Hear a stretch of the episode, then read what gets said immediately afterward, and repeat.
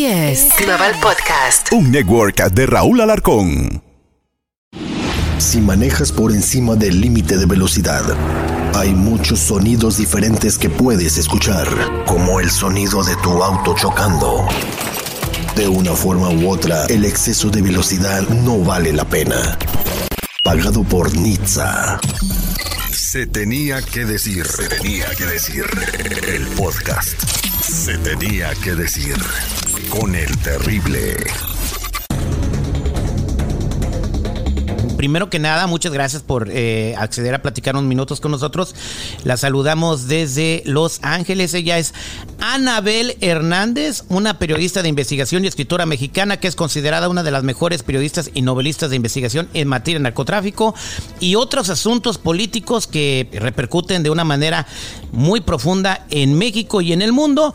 Tiene varios libros, entre ellos La familia presidencial, Fin de fiesta en los pinos, Los cómplices del presidente, Los señores del narco, México en llamas, eh, La verdadera noche de Iguala, El traidor, eh, Emma y las otras señoras del narco. Gracias por platicar con nosotros, estimada Anabel Hernández. Al contrario, un gusto estar con ustedes y con su auditorio. Bien, eh, primero que nada, pues vamos a platicar un poquito de lo que ha sucedido la última semana que fue aprendido el señor Caro Quintero, en, dicen que en Chihuahua y en Sinaloa, sobre sus investigaciones y lo que ha seguido eh, acerca del capo. ¿Qué nos puede decir de esta aprehensión? Bueno, antes que nada tendríamos que recordar al auditorio que este hombre, Rafael Caro Quintero, en la década de los ochentas era uno de los narcotraficantes más poderosos del continente. Él junto con Ernesto Fonseca Carrillo y Miguel Ángel Félix Gallardo crearon el cártel de Guadalajara que asociados con el cártel de Pablo Escobar Gaviria juntos traficaban las mayores cantidades de cocaína a Estados Unidos en aquella época, convirtiéndose realmente en una organización muy, muy importante. Incluso se habla, yo he hablado con testigos directos, eh, policías que han escoltas de Caro Quintero, que hablan de las fiestas, estas enormes por días que se hacían en Guadalajara cuando iba Pablo Escobar a visitar a estos narcotraficantes. Después, en 1985, estos narcos, eh, eh, Caro Quintero eh, y sus socios secuestran, torturan y asesinan a la gente de la DEA, Enrique Camarena, que es la primera y única vez en la historia de México y me parece que en la historia del mundo que un agente de la DEA, el gobierno de Estados Unidos, es asesinado de esta brutal manera y eso genera que el gobierno de México, que había protegido durante muchos años a Caro Quintero y su gente, pues se le voltean en contra, los arrestaran y los encerran en prisión durante 28 años hasta que un, un juez libera a Caro Quintero en 2013 y Caro Quintero se mantiene prófugo de justicia durante nueve años y durante estos nueve años que él se supone estaba huyendo es cuando yo me reúno con él cara a cara cuatro veces en, dos de estas cuatro veces le hice una entrevista en video.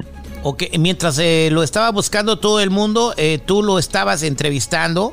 Eh, primero que nada, tu valor es extraordinario y, y, por eso eh, eres una periodista eh, y una investigadora en toda la extensión de la palabra. Se necesitan tener, discúlpame la palabra, muchos huevos para poder hacer eso. Eh, una pregunta que yo tengo, yo no conozco mucho del tema. Si México lo liberó, ¿por qué lo, lo querían volver a buscar? Recuerdo que salió en el sexenio de Enrique Peña Nieto. Es correcto. En el 2013, un juez, después de haber estado 28 años en prisión, un juez pues decreta la libertad legal de Caro Quintero diciendo que se habían violado sus derechos eh, en el proceso judicial. Lo libera, Caro Quintero eh, se va con su nueva esposa, Diana Espinosa Salazar, que es una de las protagonistas justamente de mi libro de M las otras señoras del narco. Ahí hablo de la historia completa de Diana Salazar, Espinosa, Espinosa, cómo conoce a Caro Quintero, etcétera, etcétera. Y después, a los pocos días, Caro Quintero se convierte de nuevo en un prófugo porque el gobierno de Estados Unidos evidentemente estaba furioso reclama al gobierno de México, el gobierno reclama al, al, tribunal que lo liberó y es así como en pocos días Caro Quintero se vuelve a convertir en un prófugo de la justicia, principalmente porque el gobierno de México quería detenerlo para cumplir 12 años de condena que le restaban por el caso de Camenac. Es decir, Caro Quintero fue sentenciado a 40 años, de los cuales solo cumplió 28 y el gobierno de México ordena la detención para cumplir los otros 12. Así que en estricto sentido, hablando, eh, formalmente hablando, Caro Quintero, ahora que fue detenido hace pocos días, tendría primero que, que, que, cumplir esta condena de 12 años de prisión que le falta en México antes de poder ser extraditado. Bien, eh, sin entrar en acusaciones serias, suena sospechoso que lo dejaran salir antes de los 40 años, ¿no? Pues absolutamente sí, absolutamente se ve que ahí hay un, hubo un pues una, un favoritismo por parte de un juez, por un lado, pero por otro lado es verdad también, porque yo revisé el expediente judicial, que había un montón de irregularidades en el expediente de Caro Quintero, solo por darle una idea a la gente, que debo decir que es una cuestión que no solo sucede a narcotraficantes, sucede a gente inocente, sucede a gente que se robó un vehículo, es decir, las condenas en México tardan muchísimos años en sentenciarse. A Caro Quintero lo detuvieron en 1985. ¿Sabe cuándo le dictaron esa sentencia de 40 años de prisión? Hasta 2009. Wow. Wow, y después de casi 20 años le dijeron que iba a tener 40 años en el bote. Es correcto. Entonces, esta, esta y otras cosas son parte de las anomalías que el juez había encontrado. Y repito, son anomalías, por desgracia, muy frecuentes en el sistema judicial mexicano, que como usted sabe es uno de los más corruptos y más lentos, eh, al menos en el continente americano. Exactamente. Y haciendo un paréntesis corto, eh, tú te has atrevido a denunciar todas estas anomalías eh, de nombres, has, has, mencionado todo lo que sucede y por eso, pues, a pesar de querer llamar tanto a México, te ves obligada a vivir en Europa. Pues sí, por desgracia el tipo de periodismo de investigación que hago, de hablar con testigos directos de los hechos, hablar con los propios narcotraficantes, con sus abogados, con sus esposas, con sus amantes, y con funcionarios públicos eh, involucrados en el narco, con, con todas las fuentes de información posibles, es que el trabajo de periodista para mí en México se convierte en una situación muy peligrosa que bueno, en realidad como usted sabe no solo para mí, México hoy por hoy es considerado el país más peligroso para el periodismo. Simplemente este año en 2022, mientras ustedes y yo estamos hablando, han asesinado al menos 11 periodistas en México y algunos han sido torturados previamente de ser eh, asesinados. Entonces, pues sí, por desgracia para poder hacer mi trabajo tengo que vivir fuera de México, lo cual es una vergüenza por supuesto. Exactamente, y espero que alguna vez el gobierno dé la protección que se merece. Eh, más adelante vamos a hablar de esto. Eh, ahora vamos a regresarnos un poquito donde usted dice que entrevistó a Rafael Caro Quintero eh, varias ocasiones antes de que lo detuvieran. en estas conversaciones para todo el auditorio que no ha tenido la oportunidad de leerlas o de verlas o, tener información, ¿qué le, ¿qué le contaba Caro Quintero? ¿Qué le dijo? Es muy interesante porque, bueno, por un lado se supone que el gobierno lo estaba persiguiendo.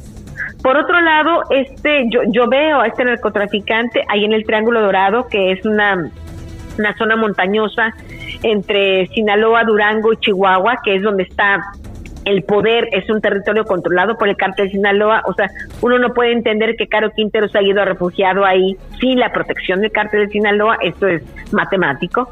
Y mientras yo, eh, al final de cuentas, sí, hago mi trabajo, etcétera, etcétera, pero solo soy una periodista. Es increíble que el gobierno no, no lo hubiera, no hubiera sabido que estaba ahí. Todo el mundo sabía que Caro Quintero se escondía ahí. El gobierno de México, ni en el sexenio de eh, Enrique Peña Nieto, ni en los primeros años de Andrés Manuel López no lo tuvieron porque no quisieron, porque era obvio que estaba ahí. Nunca se movió de ahí. De hecho, lo detienen en la misma zona donde yo lo vi cuatro veces. Y en estas, de estas cuatro veces que lo vi, en dos veces le hice una entrevista, le hice entrevistas en video que la gente puede ver en YouTube. Una la publicó la revista Proceso y otra la publicó el portal de noticias Aristegui Noticias. Y bueno, hablé con ese narcotraficante de, que él decía, lo cual era muy, muy bizarro, por llamarlo de alguna manera, increíble, cómo este hombre arriesgaba su vida eh, encontrándose conmigo para decir que era inocente. Él al menos en, desde julio de 2016, que fue la primera vez que lo vi, hasta enero de 2018, él decía que era inocente, que, que, no estaba traficando drogas de nuevo, porque después el gobierno de, de, México y Estados Unidos lo acusaron de haber regresado al crimen organizado una vez que, que, que fue liberado en 2013. Él afirmaba que no había asesinado a Enrique Camarena, y sobre todo, y lo que a mí más me interesaba como periodista, como una historiadora de este tipo de, de, de, eventos criminales que tienen impacto en la vida de tantos ciudadanos, es que él decía que estaba escribiendo un libro. Él decía que estaba escribiendo un libro donde iba a contar realmente lo que había sucedido con Camarena. Camarena, el tema de Enrique Camarena, es un tema que marcó la historia de relación bilateral entre México y Estados Unidos. Conocer realmente qué pasó ahí es fundamental para ambas naciones porque hay, hay información, por ejemplo, hay un exagente de la DEA, Héctor Berreles, que incluso acaba de hacer hace un año, un par de años, una serie que se llama Last Narc, que sale en Amazon, donde él habla de cómo sí, eh, Caro Quintero y sus socios mataron a Camarena, pero cómo habría sido por instrucciones de gente del gobierno de Estados Unidos. Entonces, cuando a mí Caro Quintero me dice, y voy a contar la verdad, que Gladea no mienta, voy a contar la verdad, pues es una provocación y me parece que si de verdad personas como estas, sabiendo que son criminales, por supuesto, sabiendo que no es que sean buenas personas, pero si, si la información que pudiera dar Camarena, más la información que tienen tantos otros testigos y Héctor Vereles pudieran cruzarse y encontrar la verdad de lo que pasó ahí, estaríamos descubriendo una de las conspiraciones de corrupción más, más, más, más escandalosas de los últimos tiempos. Exactamente. Bien, y bueno, la manera en como de repente se da a conocer la noticia de que aprenden a Caro Quintero es sorpresiva. Primero que nada, muchos dicen que viene después de una visita y una reunión de AMLO con Biden. Eh, no sé, suena como que se entregó solito. Usted tiene mucha experiencia. Suena como que ya estaba pactado que se entregara eh, este narcotraficante. ¿Usted qué opina? Mire, es interesante lo que me dice. Eh, al final, cuando estamos hablando de esto en este sentido, es un poco hipotético, ¿no? Realmente es 100%, no sabemos lo que pasó y es muy probable que no lo sepamos.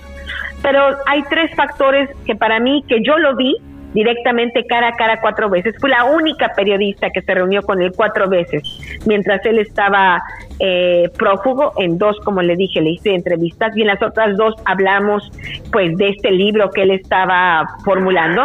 Bueno, em, eh, lo que le puedo decir es, el señor siempre estaba armado, siempre estaba armado. Dos, este hombre era realmente, se manejaba con un bajo perfil, era como un fantasma. Estaba incluso ya en el 2018 que lo vi la última vez paranoico, todo el tiempo miraba al cielo, eh, buscando drones, porque decía que a través de los dones, de los drones que la DEA mandaba ahí al Triángulo Dorado, es que lo estaban cazando. Todo el tiempo estaba con escoltas, al menos dos o tres, y la gran mayoría eran familiares suyos y era un hombre pues que se despertaba a medianoche y le decía a sus escoltas pues que se pusieran a caminar porque todo el tiempo estaba paranoico pensando que lo iban a detener. Después de esto, ver las imágenes que eh, publica el gobierno de México, donde se ve un hombre con el cabello perfectamente cortado, con la chaqueta ahí en la montaña, ¿no? Tomando este, agua. Con la camisa está lila, pues, pues, dice uno. tome para, el susto su vasito de agua, ¿no? su botellita. Y luego, y luego el gobierno eh, no dice, o sea, no, no lo detuvieron con armas, no lo detuvieron con drogas. Dice eh, la, gente de la Marina en una entrevista que dan la semana pasada, hace pocos días, que no hubo nadie que, que, lo defendiera, no iba ningún, con nadie, iba solo. Bueno, pues a mí, para mí esto, eh, conociendo al hombre que conocí y viendo la detención, me da la impresión, o ya de plano se sentía súper protegido, y aquí tendríamos que preguntarnos, ¿protegido por quién? ¿O se entregó? Ahí ya no hay de otro remedio. Yo, yo, yo no veo un gran operativo realmente de inteligencia muy, muy, muy difícil, porque le repito, el señor nunca se movió durante todo el de este tiempo de la zona donde yo misma lo vi. Exacto. Eh, ¿Es verdad que está enfermo, Caro Quintero? Pues efectivamente, la última vez que yo lo vi en 2018, él lo que decía, lo que me externó en la entrevista, es que él quería entregarse. Él quería entregarse si le daban las condiciones que le habían dado a su eh, compadre y socio eh, Ernesto Fonseca Carrillo, que también fue sentenciado a 40 años por el caso de Enrique Camarena, que cumplió más de cerca de 30 años en prisión y después le dieron arresto domiciliario. Ahorita su socio está en un rancho costosísimo de superlujo allá en el Estado de México dándose la gran vida en el en el en el en la cárcel domiciliaria. Lo que quería Caro Quintero era esas condiciones porque según me dijo su familia, tiene ya, al menos en 2018, tenía un problema de próstata, como ocurre a veces a estos hombres de edad, tenía que hacerse la cirugía para que esta próstata no se convirtiera, no, para que este problema no se convirtiera en un problema de cáncer. Hablé incluso con su doctor ahí en Culiacán, cara a cara. Yo vi con el doctor y me dijo, este señor necesita una cirugía, pero no puede hacerse la cirugía, pues porque se necesita un quirófano ambulante y porque necesita estar en reposo cinco, al menos cinco o siete días y el señor no puede estar pues porque está en, pro, está en fuga, ¿no? Entonces, eh, esta es la situación de salud y yo lo había señalado desde que Caro Quintero fue detenido, será muy difícil, será imposible que Caro Quintero sea extraditado a Estados Unidos por el caso Camarena, porque ningún mexicano puede ser juzgado dos veces por el mismo delito, pero sí puede ser extraditado en algunos meses u años por el tema de que, según el gobierno de Estados Unidos, Caro Quintero sigue siendo un narcotraficante. Exactamente. Bien, hablando un poco de eso, eh, ¿cuál era la relación que tenía él, con, por ejemplo, con los hijos del Chapo Guzmán, el Mayo Zambada? Eh, obviamente sabemos que el cartel de Jalisco Nueva Generación, si lo, si lo agarra, se lo zumba, ¿no? Pero eh, ¿tenía buena relación con, con, con ellos? Mire, es, es, bien interesante esto que me platica, porque a mí misma me sorprendió un poco. Uno piensa que, bueno, es un hombre que que estuvo 28 años tras las rejas, ¿no? Uno diría, pues ya después de 21, 28 años, Aprende, pues hasta el más criminal, hasta el más, y además hasta el más criminal, pues termina marginado de su propia comunidad, dijéramos en esta, en esta caso, tristemente, pues la comunidad de narcotraficantes. Pero no fue así. Cuando Cara Quintero sale de la prisión, él me lo dice en la entrevista, él lo dice a cámara, que lo fueron a visitar el Mayo Zambada, el gran líder del cártel de Sinaloa. Lo fue a visitar el Chapo Guzmán, que estaba en ese momento prófugo. Lo fueron a visitar los hijos del Chapo para pedirle consejos de cómo de cómo eh, invertir el dinero el dinero del narcotráfico, el dinero ilegal del narcotráfico, o sea, cómo lavar dinero. Y lo fue a visitar también un hermano del Chapo, el Guano, que es otro de los grandes fugitivos, de los principales fugitivos del gobierno de Estados Unidos, y ahí cada uno por separado, no juntos, sino cada uno por separado, pues fue ahí a darle sus respetos al señor Caro Quintero y a preguntarle si él pensaba volver a las drogas. Según lo que dijo Caro Quintero de estas reuniones, es que todas fueron muy respetuosas, muy pacíficas y que él les dejó claro que no, que él no quería regresar a las drogas. Aunque le repito, el gobierno de Estados Unidos sí señala que desde que Caro Quintero salió de prisión en 2013 hasta ahora que fue detenido, se habría dedicado al tráfico de drogas aliado con alguno de estos narcotraficantes. Ahí está. Bueno, vamos a hablar un poquito ahora de lo que está pasando actualmente en México con, con el crimen organizado. Eh, no sé, eh, han incrementado de una manera estrepitosa los homicidios eh, de personas que están en el crimen organizado y no en el crimen organizado. Ha crecido mucho un nuevo cartel que es el cartel Jalisco Nueva Generación. Todo esto, ¿por qué cree usted que ha pasado? la promesa de la nueva administración, la, bueno, la, no es la nueva porque ya lleva más de tres años, la promesa del presidente de México fue erradicar este problema eh, y, y que la ciudadanía viviera tranquila, pero pues no ha pasado todo lo contrario. ¿A qué cree que se debe? Miren, es una explicación muy larga, porque primero tendríamos que entender que este problema de crimen organizado, de narcotraficantes, de, de cómo compran al gobierno, de cómo controlan al ejército, de cómo controlan a, la, a las fiscalías, etcétera, etcétera, es un problema muy viejo, no es un problema nuevo. Yo pude, yo pude documentar en mi libro Los Señores del Narco que al menos desde 1970 los presidentes de la República han colaborado o han sido cómplices de un modo u otro con narcotraficantes.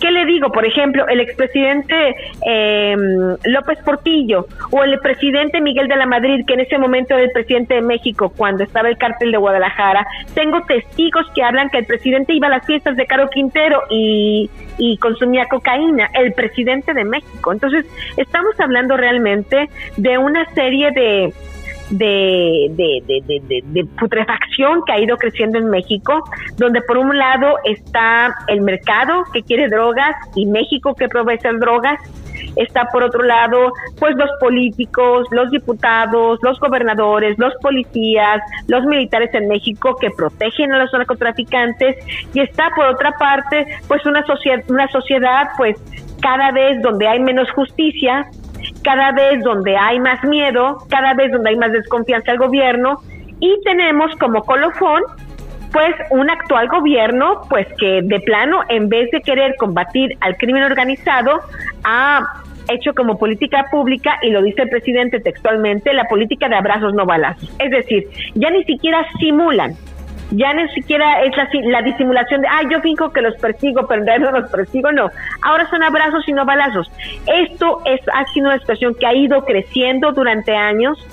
El gobierno de López Obrador recibió al país, y eso no se puede negar, hecho pedazos, pero en vez de tratar de entender y encontrar una forma de revertir esa violencia y esa impunidad, al contrario, es como le echaron como, como gasolina al fuego y por eso tenemos estos niveles de violencia, de impunidad y el poder que tienen estas organizaciones criminales que cada vez más controlan territorios y la vida de los mexicanos. No es verdad que México es un país eh, democrático. No es verdad que en México existe el nacionalismo y existe eh, eh, no existe una colonia. México es una colonia de los narcos. Y, eso es lamentable. Recordemos al principio de la administración de, de Andrés Manuel López Obrador, presidente de México, cuando se va el ratón, el hijo del Chapo, y también recientemente cuando se ve este video donde el, crimen organizado ya en Michoacán va correteando a los soldados, ¿no? Eh, son escenas que pues uno no comprende. el presidente dice que quiere evitar muertes, catástrofes y masacres y que por eso pasó lo de Culiacán y que por eso pasó lo de Michoacán. No, imagínese, Imagínese si eso fuera el argumento. ¿Y qué pasa con los cientos de miles de mexicanos que mueren todos los días? ¿Qué pasa con esas masacres? Quiere evitar masacres de los narcos, pero ¿qué pasa con las masacres de los de los niños, de las mujeres, de los hombres de bien que van a trabajar? Porque es importante decirlo, porque esta fue una distorsión creada desde el gobierno de Felipe Calderón en el 2006. Mucha gente piensa que todos estos miles de muertos, ay, son narcos. No, la gran mayoría de las personas que mueren en las balaceras, ejecutados, secuestrados, violentados, torturados, violados, etcétera, etcétera, son gente común y corriente como usted y como yo que quedan en medio de estas guerras y de esta de esta de este poder de los carteles de la droga. ¿Cuántos mexicanos son extorsionados todos los días? Imagínese usted que tiene un negocio ahí en Los Ángeles que con muchísimo esfuerzo abrió su tortillería o su panadería, sea, sea usted documentado o no documentado, no importa eso. Pero imagínese que cada día viene alguien y le exige, yo quiero cinco mil dólares mensuales. ¿Cómo lo haces? No me importa. Yo los quiero. Eso es lo que hace el crimen organizado en México. Porque por desgracia estos carteles no solo trafican droga, extorsionan personas, secuestran, se dedican a la pornografía infantil, se dedican a la trata de personas. Entonces, quien los deja crecer es cómplice de ellos. No se puede, no se puede decir de otra manera. Bien, eh, eh, una, pregunta también, y, lo que acaba de decir tiene completamente razón y ojalá eh, que en el futuro haya alguien que de verdad quiera un cambio en, México, y no solamente en México, en toda Latinoamérica, porque esto del crimen organizado se ha echado raíces hasta en los lugares más remotos de África, imagínense. En, en México hoy, ¿quién es el que manda en el crimen organizado? El Mayo Zambada. El Mayo Zambada, el cártel de Sinaloa, es el cártel hegemónico no solo en México, sino uno de los cárteles hegemónicos en el mundo. Yo, yo he estado dando conferencias, me han, sido contratada por gobiernos de, de, España, por gobiernos de Brasil, por gobiernos de Alemania para dar conferencias, justamente porque detectan la presencia del cártel de Sinaloa en sus territorios. Hoy lo que le puedo decir es que el cártel de Sinaloa, de acuerdo a un mapa realizado por el Pentágono, ahí de Estados Unidos, tiene operaciones en más del 60% del planeta. Ese es el tamaño. Sí, Cártel Jalisco Nueva Generación es grande, sí. Los otros cárteles son grandes, sí. Pero ninguno se compara con el nivel de operaciones de droga y de lavado de dinero del Cártel Sinaloa. Este hombre es un criminal muy, muy sigiloso, es un criminal que era uno de los principales amigos y compadres del Chapo es un criminal que se, se, escondía detrás de la figura del Chapo, que era más conocida, pero él era jefe del Chapo. Yo escribí justamente en el 2019 un libro que se llama El Traidor, basado en el diario personal, en el diario íntimo del hijo de este narcotraficante, un hijo que se llama Vicente Zambada Niebla, alias el Vicentillo, y bueno, ahí habla realmente cómo el Mayo maneja todo, bueno, desde México hasta China, Australia, eh, Brasil, eh, eh, o sea, desde México a cualquier punto del planeta. De eso estamos hablando y es un hombre que jamás ha estado en prisión y es un hombre que justamente en el 2021 es el que da el visto bueno a los candidatos del partido oficial Morena, pues para que ganen las elecciones ahí en Sinaloa. Imagínense nada más. Es tan fuerte que ni siquiera el, el, partido político en el poder, Morena, ha podido pues sustraerse a este poder y han tenido que ir a pactar con él a Sinaloa para ganar la elección de gobernador que se lleva a cabo en el, en el 2021 por el señor Rubén eh, y, Trocha. Tengo entendido que Vicentillo ya salió de la cárcel, ¿no? Estaba en Estados Unidos, en Chicago. ¿O sigue preso? Pues él estuvo mucho tiempo, no, él estuvo mucho tiempo detenido en Chicago, en una cárcel de máxima seguridad. Después, cuando comenzó a cooperar con el gobierno de Estados Unidos en 2011-2012, lo sacan de esa prisión y lo llevan a una prisión de mínima seguridad donde podía ver a su familia. Y se supone que ya, desde hace no mucho tiempo, ya está libre en Estados Unidos, pero se supone que todavía está bajo custodia supervisada, su libertad condicionada, como se le llama, porque tiene que todavía testificar. No, entonces está como juicios. como testigo protegido con una identidad este nueva y todo ese rollo. Se supone que es eso porque realmente fue uno de los principales testigos de cargo contra el Chapo Guzmán. Como usted recordará, eran compadres, compadres, amigos, amigos, pero pues si había que salvar el trasero de alguien, pues eh, Vicente Salvada Niebla prefirió, por supuesto, salvar su pellejo que el pellejo de su compadre. Entonces me imagino que nunca va a volver a ver a su papá. Qué triste eso, ¿no? Pues mire, en estas historias nunca se sabe. Yo, yo todavía tengo dudas si realmente Vicentillo va a regresar al crimen o no. Creo que, por supuesto, no se sabe, como, como le platicaba, a veces podemos hacer hipótesis, cálculos, no lo sé, creo que es una historia que tendremos que ver y todo el tiempo nos dirá si Vicentillo no regresa o no regresa al crimen. Relativamente joven, con la oportunidad que le da Estados Unidos de tener una vida nueva, ganándose el pan honradamente y, sin tener que estar viendo eh, a quién o quién me persigue, quién me corretea y, usualmente cuando te dan este tipo de identidades, pues no, nunca te encuentran y vives así hasta que te mueres, ¿no? Pero bueno, gracias por, por el tiempo que me regaló Anabel, eh, que siempre en este podcast queremos cerrar con un mensaje optimista, un mensaje positivo ¿Usted cree que puede haber un cambio en México? Absolutamente. Yo sí creo que independientemente de la propaganda, del populismo, de la desinformación generada por el gobierno, por algunos medios de comunicación progobernistas, creo que por desgracia la gente vive una realidad muy dura todos los días en las calles de México y creo que esa propia gente quiere un cambio. Esperemos, lo que nos falta a los mexicanos es tener la posibilidad de construir realmente otra opción política. Los, los políticos que tenemos en México son los de siempre, incluso el nuevo presidente viene del Partido corrupto del Partido Revolucionario Institucional. No hay políticos nuevos, necesitamos que los ciudadanos participen en la política. Y creo que el, día que los ciudadanos honestos, que son la gran mayoría, eh, abogados, científicos, gente de bien que participe en la política, ese día México cambiará. Así que yo sí pienso que tenemos claro está un futuro, un futuro diferente si luchamos por eso. Exactamente, yo creo que se ocupan líderes jóvenes. Yo no sé por qué personas de 30, 40 años no pueden ser presidentes. Ahí tenemos el ejemplo de Nayib Bukele en El Salvador. Necesitamos más jóvenes que quieran gobernar el mundo, pero pues, la gente sigue escogiendo. Veamos qué pasa en Chile, por ejemplo, que también está súper interesante lo que va a pasar ahí, que también es súper joven el nuevo presidente, ¿no? Veamos si, si los jóvenes están listos también para este desafío, sería muy interesante. Exactamente. Anabel Hernández, muchas gracias. Eh, eh, nuevamente te felicito por tu valor eh, y por todo el, por todos los años que has investigado, no solamente este tema del crimen organizado, sino también la política y, un, un, montón de problemas sociales que hay en México y en Latinoamérica. para toda la gente que quiera seguirte, comprar tus libros, ¿cómo te pueden encontrar? Bueno, yo no tengo Twitter, no, lo, no, no tengo ninguna red social por cuestiones de seguridad, nunca la he tenido.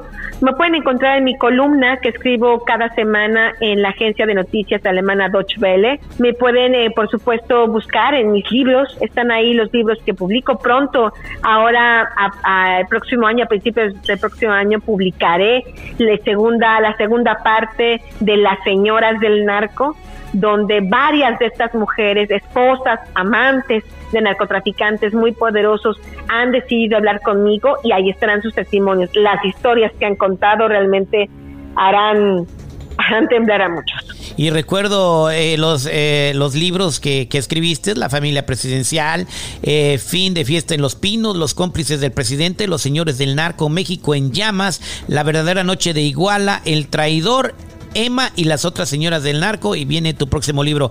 Gracias por tu tiempo, que Dios te bendiga y hablamos pronto. Gracias a ustedes, un abrazo, muchísimas gracias. Hasta luego. Esto fue Se tenía que decir, se tenía que decir el podcast. Se tenía que decir con el terrible.